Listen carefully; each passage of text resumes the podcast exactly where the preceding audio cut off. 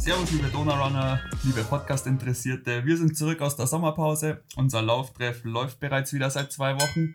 Und auch im Podcast-Game legen wir jetzt wieder los. Und zwar mit dem Thema Schwimmen. Und wen könnte man sich da Besseres als Podcast-Partner hier ins Boot holen, wie unseren Headcoach Sebi. Servus, Sebi. Servus, Johannes. War gerade ein bisschen komisch, mein eigenes Intro gesprochen von dir zu hören. Aber freut mich, dass wir heute mal so zusammenkommen. Genau, wir wollen uns heute ein bisschen über das Thema Schwimmen und auch unsere Graulkurse unterhalten. Und da wäre die erste Frage, was hast denn du für eine Verbindung zum Schwimmen? Ich glaube, viele von uns wissen, dass du ja eigentlich vom Schwimmen kommst, aber vielleicht kannst du ein bisschen erläutern, wie ist es überhaupt dazu gekommen, dass du das Schwimmen so, so feierst oder überhaupt angefangen hast? Genau.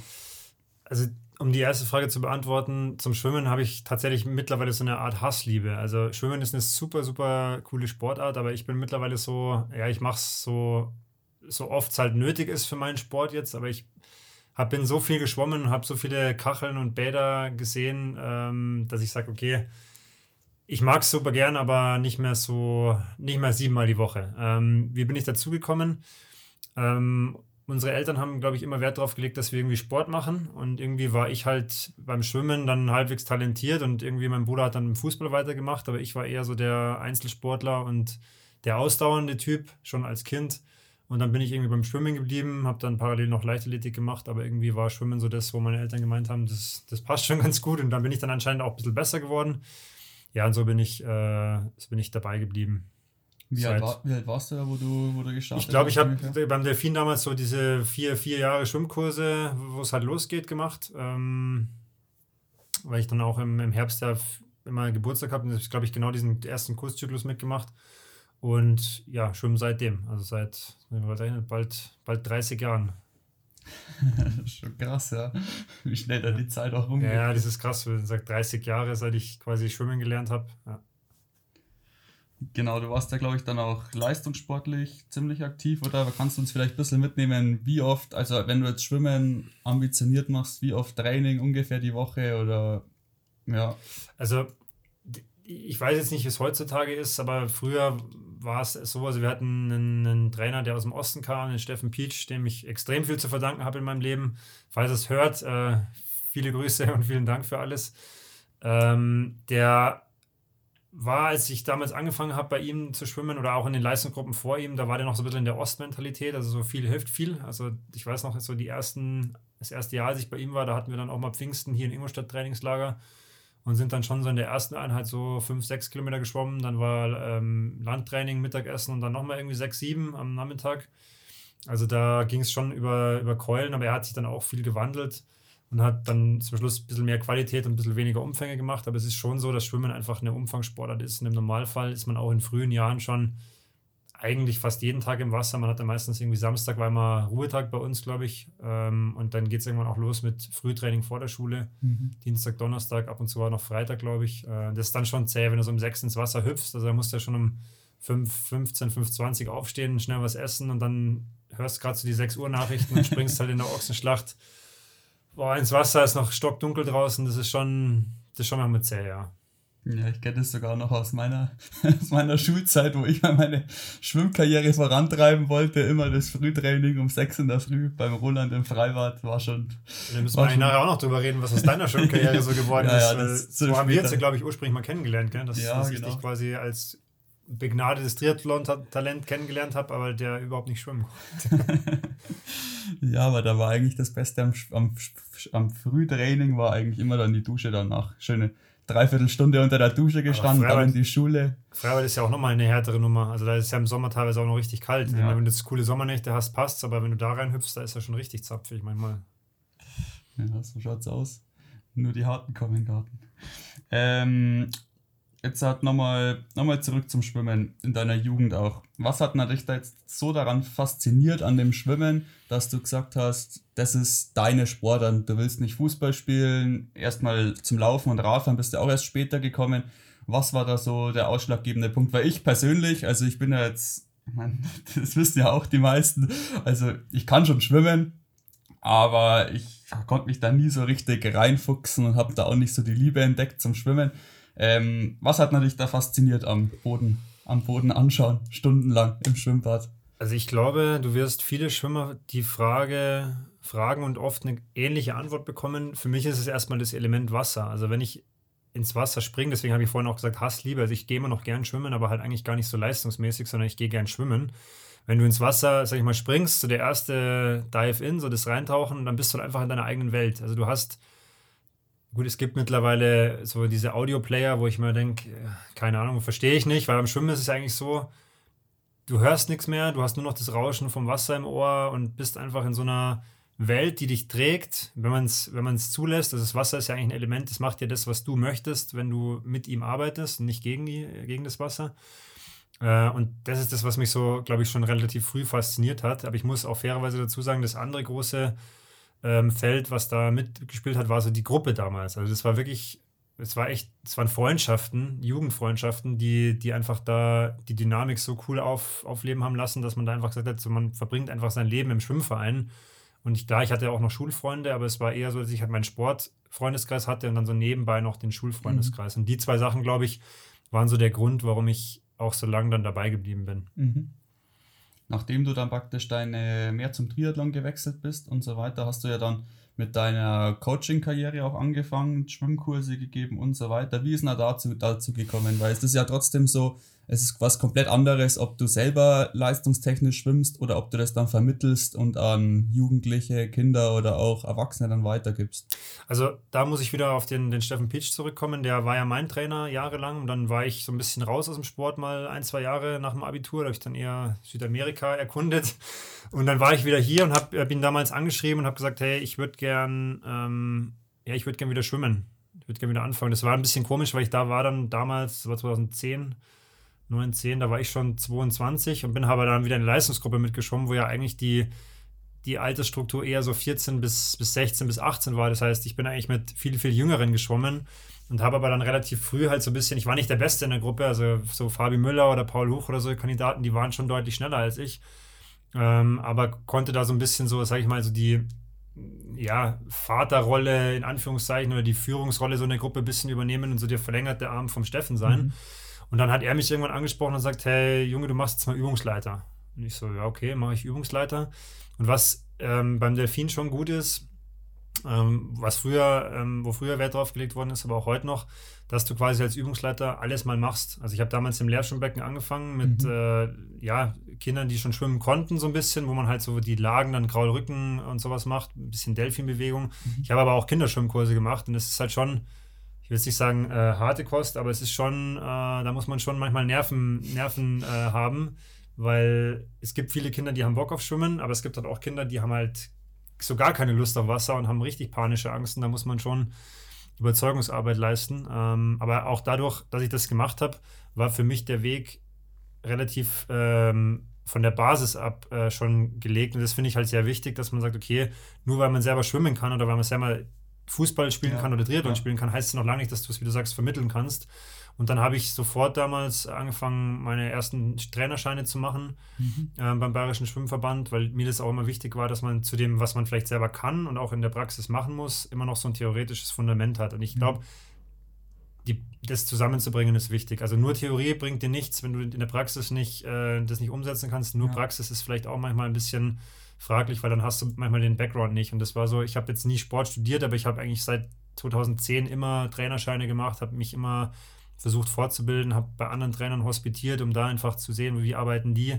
Und hatte da auch durch den Steffen immer wieder das Glück, auch wirklich Top-Trainer aus Deutschland kennenzulernen mhm. und auch mit denen ein bisschen mich auszutauschen in jungen Jahren. Und äh, um das jetzt abzuschließen, nicht zu lang werden zu lassen, also das war so der Weg und das habe ich eigentlich dann immer fortgeführt, so bis 2000. 17, 18, als ich dann aufgehört habe, als Schwimmtrainer zu arbeiten, mhm. ähm, ja, habe ich dann eigentlich klar Leistungsgruppen trainiert, aber immer wieder auch bei Schwimmkursen auf, ausgeholfen oder auch mehr Erwachsenenkurse dann gemacht. Genau. Ja. Ja, cool. Das war auch irgendwie dann so das Ding, wo wir uns dann kennengelernt ja, haben. Also genau. Also ich habe ja immer gewusst, ja, der Sebi, Triathlet und so weiter. Und ich war am Apian in der Schule und dann haben wir uns ja öfter mal getroffen mit, mit Mittagstraining. Da wollte ich es halt dann richtig wissen. Da war ich ja dann auch mit bei dir in der Trainingsgruppe mit deinen Kids im Endeffekt dabei. Also ich war ja schon ja, das, genau. 15, 16. Ja. Aber. Das war, da kommen wir vielleicht auch wieder, um dann nachher den Bogen zu spannen, zu den Graulkursen ja. vielleicht, auch zu den Anfängerkursen. Ähm, Im Mittagstraining war es damals so, das war so eine Schularbeitsgemeinschaft zwischen Delfin und dem Apian. Und da habe ich zum Beispiel auch die vom Steffen trainiert, also die etwas älteren, mhm. die konnten ja schon, den habe ich den Plan angeschrieben und die konnten halt ihr Ding machen. Und du bist eigentlich quasi oft den Plan von den Kleinen, also von meiner Gruppe ja. mitgeschwommen, die ja viel mehr Technik, viel mehr Beine und so gemacht haben weil es halt einfach in dem Alter dann deutlich wichtiger ist, dass man es halt lernt. Und das macht natürlich schon auch Sinn für jemanden, der es nicht kann, trotzdem bei den Basics anzufangen, weil ja. es bringt ja nichts, wenn ich dir sage, so schwimmt der Michael Phelps und so musst du das auch machen, wenn du die Schritte dahin nicht vorher alle durchlaufen ja. hast. Aber es war wirklich, es war schon eine Erfahrung. Also man muss jetzt zu meinem Background sagen, ich bin ja bis, bis ich 14 war eigentlich kein Meter Graul geschwommen und dann durchs Schultriathlon und so weiter halt dann gemerkt, ich, wenn du der Einzige bist, der beim Regionalentscheid mit dem Deutschland-Einteiler vom Knollroland ähm, erstmal Brust schwimmt und alle anderen graulen halt und als Letzter aus dem Wasser kommst, dann war halt da schon der Ansporn da, dass man da dann besser wird. Aber es war schon faszinierend, wie da von deiner Trainingsgruppe die 10-, 11-Jährigen Beine schwimmen. Also, keine Ahnung, die haben mich ja gefühlt, gefühlt überrundet. Also, also vielleicht dazu mal ein, ein Punkt, was so ein bisschen auch meine Philosophie generell im, im mhm. ganzen Trainingsprozess ist, aber besonders beim Schwimmen. Wenn du dir die Kinder damals ins äh, anschaust und jetzt auch heute ins Gedächtnis rufst, da waren ja schon ein paar Leute dabei, die halt auch wirklich so auch auf Mittelstrecke richtig bei den süddeutschen Medaillen geholt haben und so. Ähm, aber das ist natürlich, das fängt ja viel früher an. Also ja. das fängt bei einer guten Ausbildung im, im Basisbereich an und da sprechen wir wirklich vom Schwimmkurs und das ist ja immer dieses Thema, viele Eltern kommen dann und sagen, ja, wann lernt mein Kind richtig schwimmen? Dann schaue ich sie an und sage, hä, wir machen doch hier Schwimmen. Ja, aber Brust so mit Kopf über Wasser. Mhm. Sage ich, nee, nee, das hat nichts mit Schwimmen zu tun, sondern eigentlich ist, wir fangen mit Rücken an, weil da können die Kinder sicher den Kopf über Wasser mhm. halten und einfach schwimmen und dann kommt Graul, dann kommt Delphi und ganz zum Schluss kommt Brust. Und das geht ja weiter. Ich habe damals die Kinder übernommen aus dem Lehrschwimmbecken mhm. vom Jean-Marcel Diegler, der mittlerweile ähm, auch Präsident beim Delfin ist. Ähm, und der hat halt brutal gute Arbeit auch in dem Becken schon gemacht. Und du brauchst halt da wirklich eine durchgehende Entwicklung, mhm. dass du die Kinder dann in dem Alter halt auch schon so, ähm, so übernehmen kannst von den vorderen ja. Gruppen. Und das, da hatte ich halt das große Glück, dass die, die Nachwuchsarbeit damals extrem gut funktioniert hat. Also ich habe die Kids damals mit der Ivo zusammen übernommen und wir waren zwei Jahre später im Bundesfinale in Essen mhm, gestanden, krass, ja. so wo ich mir gedacht habe, kriege ich heute noch Gänsehaut. Ich mir dachte, so als kleiner Hans-Dampf-Verein aus Bayern ja. ähm, sind wir unter den besten sechs Teams in Deutschland. Ähm, aber das ist wirklich, es fängt an der Basis an. Und das ist in einem Kraulkurs gerade für Anfänger wichtig, aber auch bei Erwachsenen, die es vielleicht mal nicht gut gelernt haben oder falsch gelernt haben. Du musst die Basics richtig machen, um dann darauf aufbauen zu können. Ja. Aber das ist, finde ich, auch ein bisschen das Coole am Schwimmen so. Also ich habe das ja selber erlebt. Am Anfang kann man halt da wirklich auch schnell Fortschritte machen. Also ich bin ja auch innerhalb von zwei Jahren, also von wirklich kein Meter Graul, keine Ahnung, wie man atmet und ähnliches, schwimmst halt dann trotzdem deine sieben Minuten auf 400 Meter und dir macht es halt dann eigentlich auch echt Spaß, wenn die Technik einigermaßen sitzt, weil du halt auch merkst, du kommst da vorwärts, da passiert was, du entwickelst dich von Training zu Training und das ist, glaube ich, auch das, wo, finde ich auch, wenn man jetzt den Bogen spannt zu unseren Graulkursen, halt auch das Coole ist, wenn du so einen Anfängerkurs oder ähnliches machst, dass da die Lernkurve vor allem am Anfang einfach extrem steil ist, wenn du da die Technik einigermaßen beherrschst. Also erstmal muss, muss ja auch steil sein, weil sonst, glaube ich, wäre das Frustrationslevel irgendwann zu hoch bei den Leuten, weil es ist natürlich schon so, je jünger man es lernt, desto leichter ist es. Also mhm. als Kind das zu lernen, und das, das wollte ich vorhin noch sagen, deswegen war mir das immer so ein großes Anliegen und ist es mir auch heute noch. Ich habe dann auch, wir haben so Projekte mit Schulen gemacht, dann ähm, an, ähm, wo, wo sage ich mal, Eltern sich nicht unbedingt die, einen Schwimmkurs leisten können, der als beim Delfin auch, glaube ich, nur 90 oder 100 Euro damals gekostet hat ähm, weil das einfach so wichtig ist, dass man es früh einfach richtig lernt, in jungen Jahren, weil du tust dich so viel leichter als jetzt Erwachsene, weil unsere motorischen Muster da schon viel zu eingeschliffen sind und dann zu sagen, hey, dein Arm taucht aber hier ein, also ich, ich ziehe jetzt gerade über die Mitte, da sagen dann Erwachsene, hä, der ist doch rechts und so. Und bei Kindern, denen erklärst du dreimal, so auf 10 ja. Uhr und auf 2 Uhr eintauchen und schon haben sie es drin. Ähm, äh, was wollte ich jetzt sagen? Ja, und das ist halt das, wo ich sage, das, das muss so sein, weil sonst würden, glaube ich, viele Erwachsene einfach sagen, hey, ich, ich gebe auf. Aber es ist so, genau das versuchen wir einfach zu vermitteln. So, wir machen erst die Basics richtig ja. und dann geht es relativ schnell, weil dann kann man super schnell darauf aufbauen, wenn das unten alles passt. Ja. Ja, ist auf jeden Fall, auf jeden Fall interessant. Man sieht ja auch jetzt zum Beispiel, also was ich jetzt auch recht spannend finde, dass man halt, wenn du jetzt Weltklasse-Schwimmer anschaust, die werden ja auch, also ich habe mir auch die Frage gestellt, wie kann man mit 17 irgendwo überall Weltrekorde schwimmen, aber das ist halt genau das, was du sagst, fängt geht halt extrem früh los mit dem ganzen Training und ja, was ganz und ist halt glaube ich auch ein ziemlich gelenkschonender Sport, dass man doch viel trainieren kann schon in jungen Jahren, oder? Also ich sag mal so, ich muss immer ein bisschen schmunzeln. Also ich glaube, Leistungssport ist immer so ein schmaler Grad. Also es ist, ja. glaube ich, immer die, die, Frage, was muss man seinem Körper zumuten. Aber klar, wenn man auf Weltklasse-Niveau das machen will, dann muss man viel trainieren. Das, das geht einfach nicht ohne. Ähm, aber es ist halt schon noch was anderes, ob ich in jungen Jahren einfach viel renne oder halt einfach schwimmen, glaube ich. Klar, Kinder können das wahrscheinlich noch eher ab, aber es ist, glaube ich, schon so.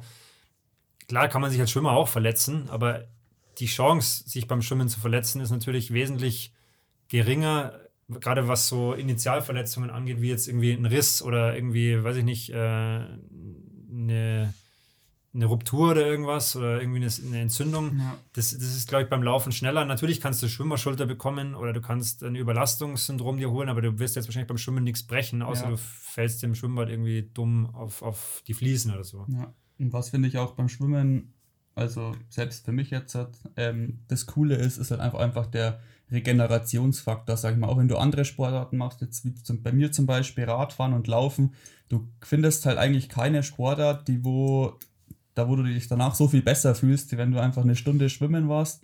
Und ähm, ja, weil es halt einfach alles auflockert, also meiner Meinung nach. Also ja, ich musste gerade schmunzeln, weil ich würde es unterschreiben, mhm. aber, und da kommt eben mein Aber dahinter, ich stehe oft am Beckenrand vor oder nach einer Einheit und dann schaue ich so ein bisschen und dann denke ich mir so, boah krass, der arbeitet sich einfach brutal auf. Da der batscht aufs Wasser und mit aller Gewalt und dann auch am besten noch Pedals dran, dass man irgendwie vorwärts kommt.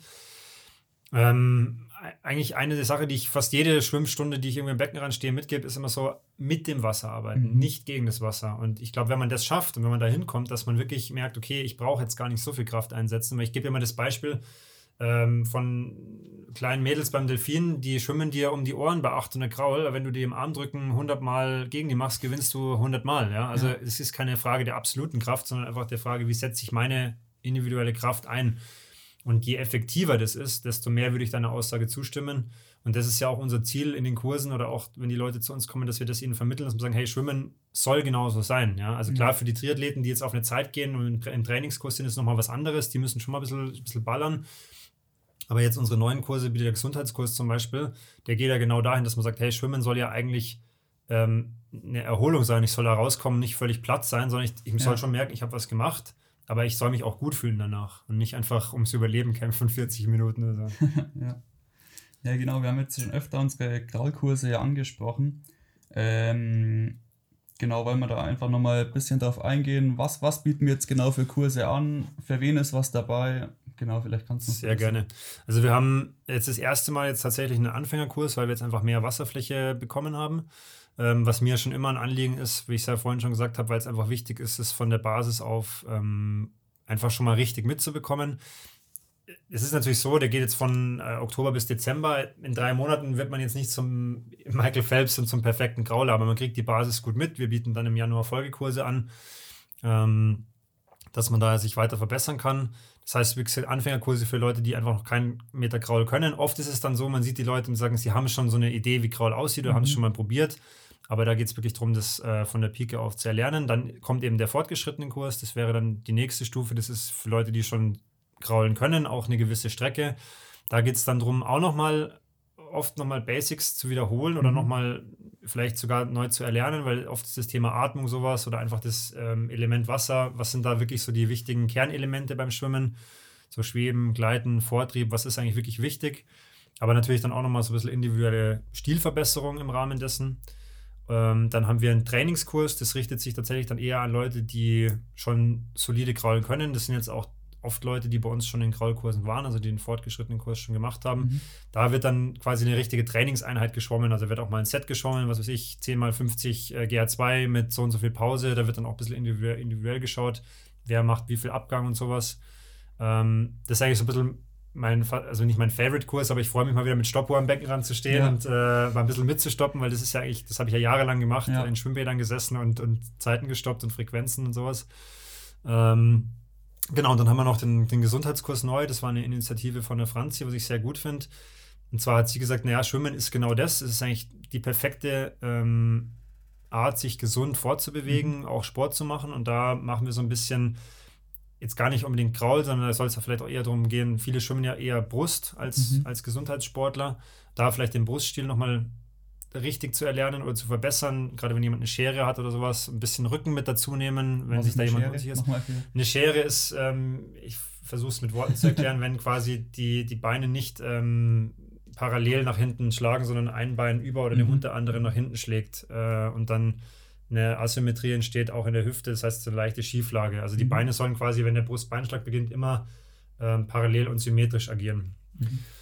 Und das sieht man eigentlich ganz oft. Also viele Brustschwimmer im öffentlichen Badebetrieb haben eine, eine Schere.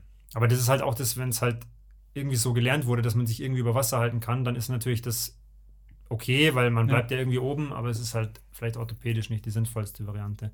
Genau, das sind unsere Kursangebote. Ähm, vom fortgeschrittenen Kurs haben wir zwei, einmal Samstag, einmal Sonntag.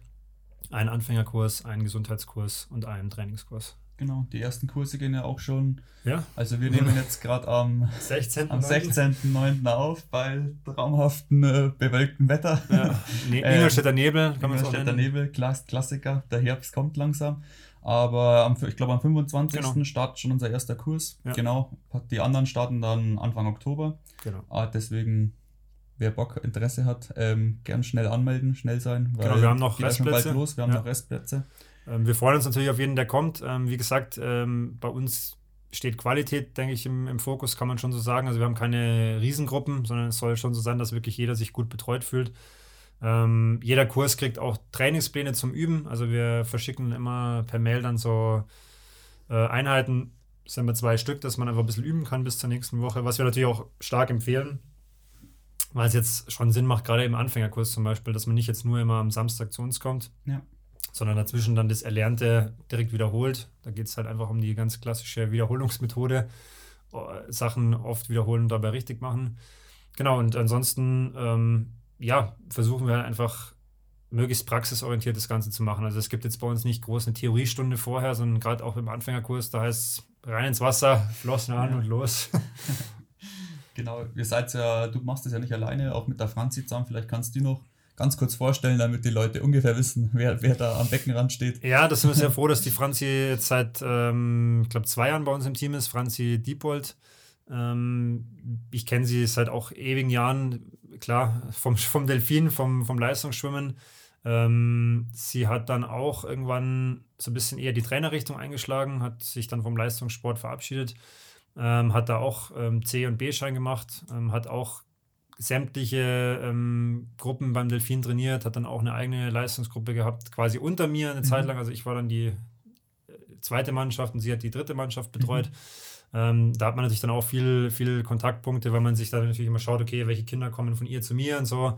Und viel auf Wettkämpfen auch zusammen gewesen. Ähm, genau, und ein bisschen froh, dass sie bei uns im Team ist. Und wie gesagt, auch, sie hat jetzt das mit dem Gesundheitskurs, mhm. äh, hat sie initiiert.